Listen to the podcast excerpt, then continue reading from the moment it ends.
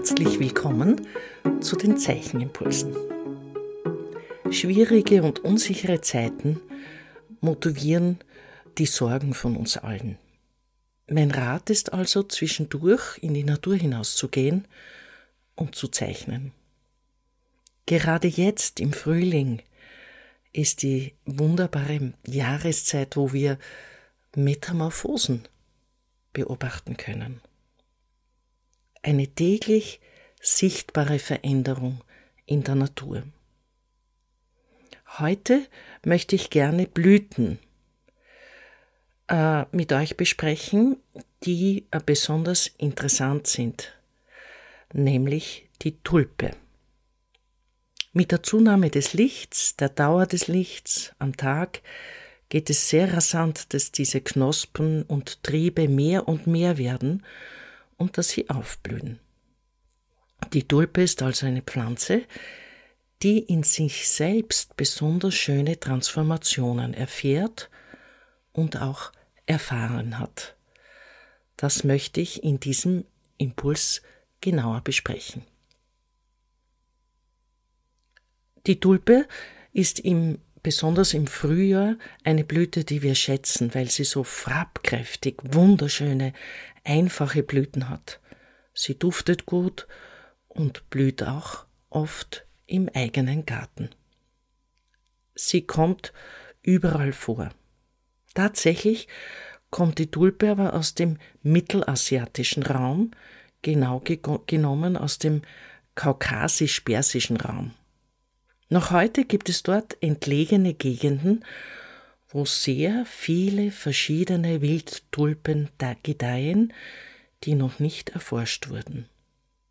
Der Name der Tulpe kommt aus dem Sanskrit. Es wird angenommen, dass das circa vor 8000 Jahren entstanden ist. Auch die persische Gattungsbezeichnung leitet sich aus dem Sanskrit ab und lautet Lale, wie auch ins Türkische äh, eben dieser Begriff übernommen wurde. Das ist etwa im 9. Jahrhundert nach Christus passiert, und ab da findet man die Tulpe auch in der Literatur und in der bildenden Kunst. Die Tulpe war in der Darstellungsform zunächst also gar nicht so interessant und kam erst relativ spät in die Künste. Es gibt über 100 Arten an Tulpen, wobei noch gar nicht alle erforscht sind. Über die Türkei kam die Tulpe im 16. Jahrhundert bereits in gezüchteten Varianten nach Europa und damit weiter in den Rest der Welt. Tulpen kann man also überall finden. Die Pflanze wächst von einer Zwiebel aus und ist sehr anpassungsfähig. Sie kann in den verschiedensten Regionen sehr gut gedeihen. Ob das karge, steinige Böden sind, dann ist sie eben ganz klein, oder eine reichhaltige Blumenerde im Garten. Die Tulpe hat in ihrer Bedeutung und Symbolik viele verschiedene Phasen durchgemacht. Mit der Verbreitung in Europa kam sie auch in die Niederlande und hat dort eine relativ kurze, aber sehr intensive Geschichte erlebt, als sie zu einem Spekulationsobjekt geworden ist. Es gibt ein eigene historische Abhandlungen über diese Tulpenzeit. Im ausgehenden 16. Jahrhundert wurde mit Tulpen gehandelt, sie waren eine Wertanlage, die mehr wert war als Gold zu dieser Zeit. Das müsst ihr euch vorstellen, wie wertvoll und begehrt Tulpen damals waren. Dieser blühende Handel hat circa 50 Jahre gedauert. Diese Phase wurde später die Tulpenmanie genannt. 1637 kam es dann zu einem legendären Börsenkrach, wo die Tulpe als Spekulationsobjekt mit einem Schlag wertlos geworden ist. Das hat viele Existenzen in den Niedergang verbannt und in den Ruin gebracht und war natürlich eine fürchterliche Situation für die Reichen. Trotzdem wird die Tulpe dann weiterhin eine Blume des Adels und des Geldbürgertums. Man hat die Tulpe in diesen Kreisen als große Ehrerbietung oder Liebesbezeugung verschenkt. Man hat sie in den Gärten gepflegt und in den, die Schlösser damit geschmückt. Auch in Kirchenliedern hat sie Einzug gehalten. Die Tulpe wurde als personifizierte, aus der Natur kommende Schönheit gepriesen und in Liedern besungen. Erst später hat in den Niederlanden die tatsächliche Züchtung begonnen. Die Vielfalt an gezüchteten Tulpen, die wir heute aus Holland kennen, hat erst im 19. Jahrhundert begonnen. Einige dieser Tulpen bekamen einen Virus, wodurch sie mehr Blütenblätter entwickelten. Das sind diese Arten, die noch zusätzliche innere Blütenblätter haben. Es ist sehr interessant, dass es auch im Pflanzen, pflanzlichen Bereich sichtbar werden kann, was Viren anrichten können. In diesem Fall haben sie zu etwas Schönem geführt. Zu einer großen Veränderung in der Bedeutung der Tulpe kam es in Holland dann 1945. Holland war damals komplett vom Rest von Europa abgeschnitten und ganz auf sich gestellt.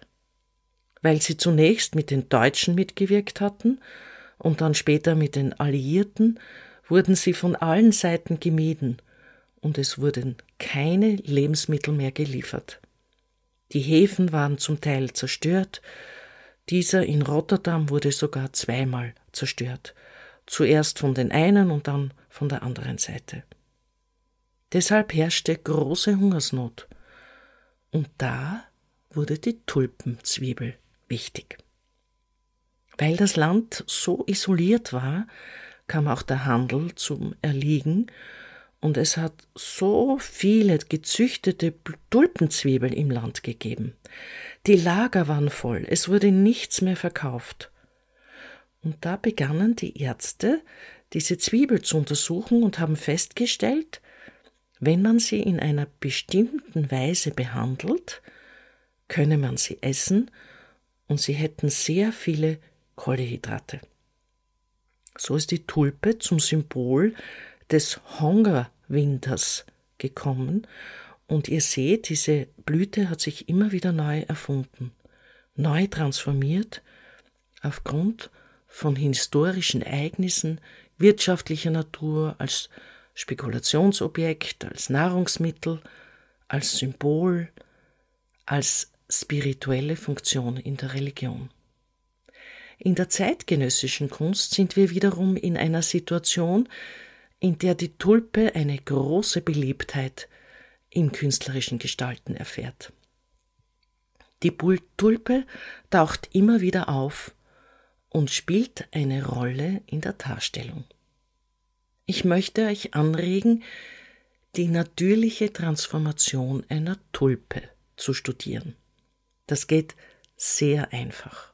Vielleicht habt ihr Tulpen im Garten oder ihr kauft sie in einem knospigen Zustand.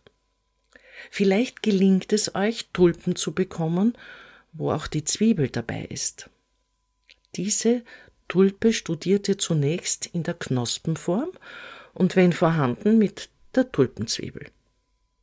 Dann wird die Knospe langsam die Farbe verändern und es wird sichtbar, welche Farbe die Tulpe hat. Und sie wird zu einer frühen Blüte, die noch geschlossen ist. Bei Zimmerwärme geht das relativ schnell. Ihr studiert dann die Blüte und die Blätter der Tulpe. Das sind sehr einfache Formen, aber er studiert sie wirklich ganz genau. Schaut genau hin. Langsam öffnet sich die Tulpe dann und ihr könnt das Innere anschauen. Ich rate euch dann, eine etwas andere Perspektive einzunehmen, den Blick von oben. So zeichnet ihr das Innere der Tulpe. Und wenn die Tulpe sehr vorangeschritten ist in ihrer Blüte, beginnen sich die Blütenblätter hinaus zu bewegen und hinunter zu senken, und sie bilden einen Kelch, der sich nach außen beugt. Dieses Stadium ist sehr spannend, bevor die Blätter schließlich abfallen. Auch die Staubgefäße fallen ab und es bleibt nur noch der Stempel.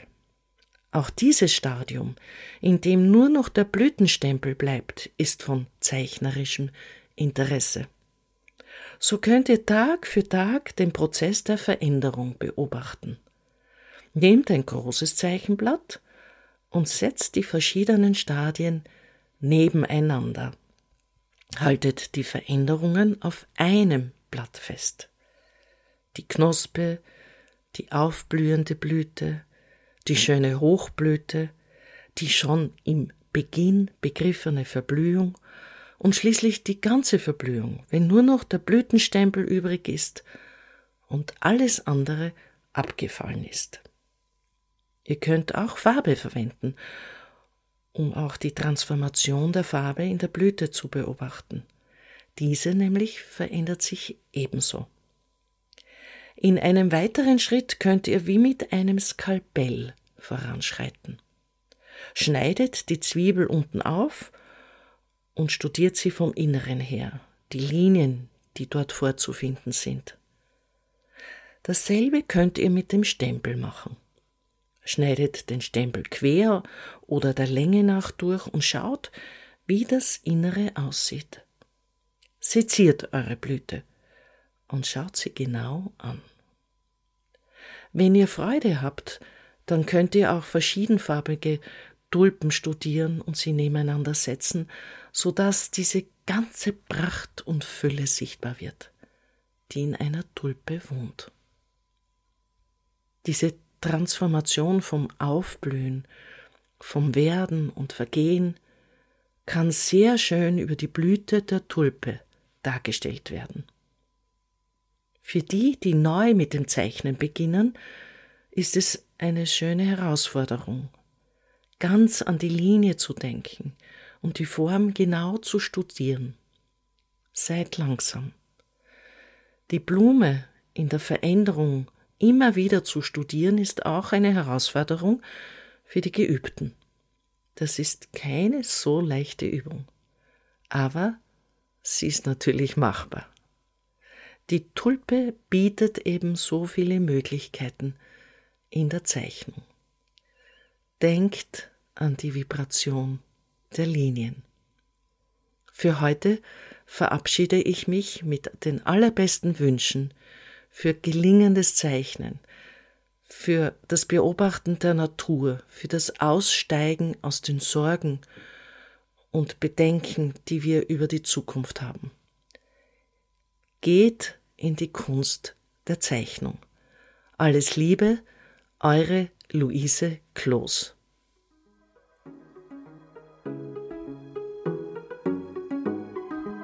Dieser Podcast wird im Rahmen von Kunst und Kultur im digitalen Raum vom österreichischen Bundesministerium für Kunst und Kultur und dem Land Steiermark Kultur finanziert.